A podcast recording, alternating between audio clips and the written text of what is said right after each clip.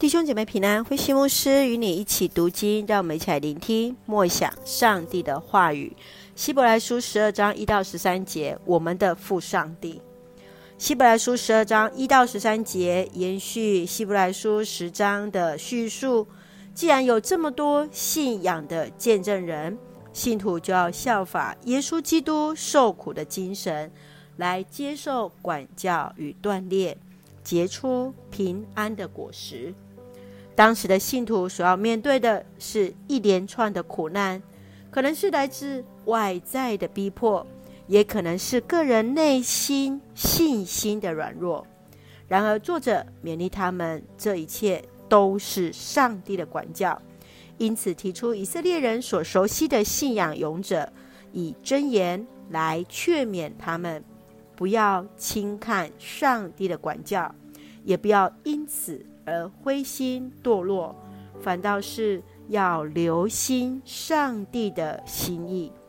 让我们一起来看这段经文与默想，请我们一起来看十二章第二节。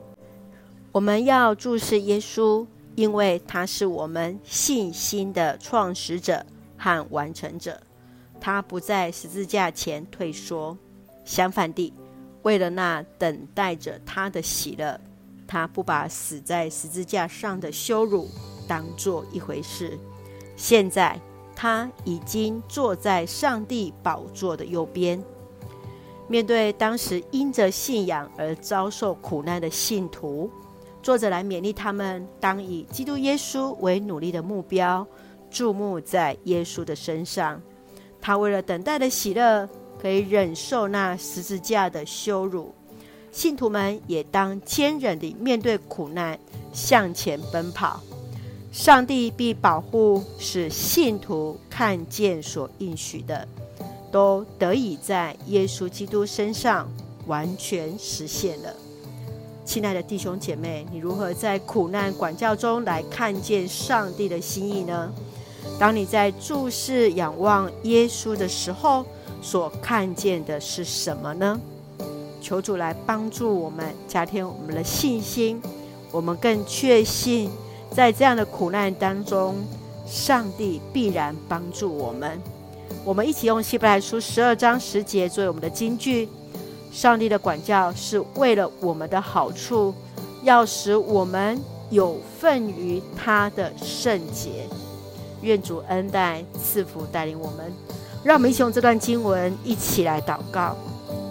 亲爱的天父上帝，感谢主所赐给我们美好的一天，满有上帝的恩典与同在。求主帮助我们在信仰的道路上，即便有苦难怀疑，都能够注目在主耶稣基督的身上，忠实的跟随主的脚步，确信上帝你的旨意最为美好，使我们得以有份于主的圣洁。愿主赐福所爱的家人身心灵健壮，恩待我们的国家台湾一切平安，使我们做上帝恩典的出口。感谢祷告是奉靠主耶稣基督的圣名求，阿门。弟兄姐妹，愿上帝的平安与你同在，大家平安。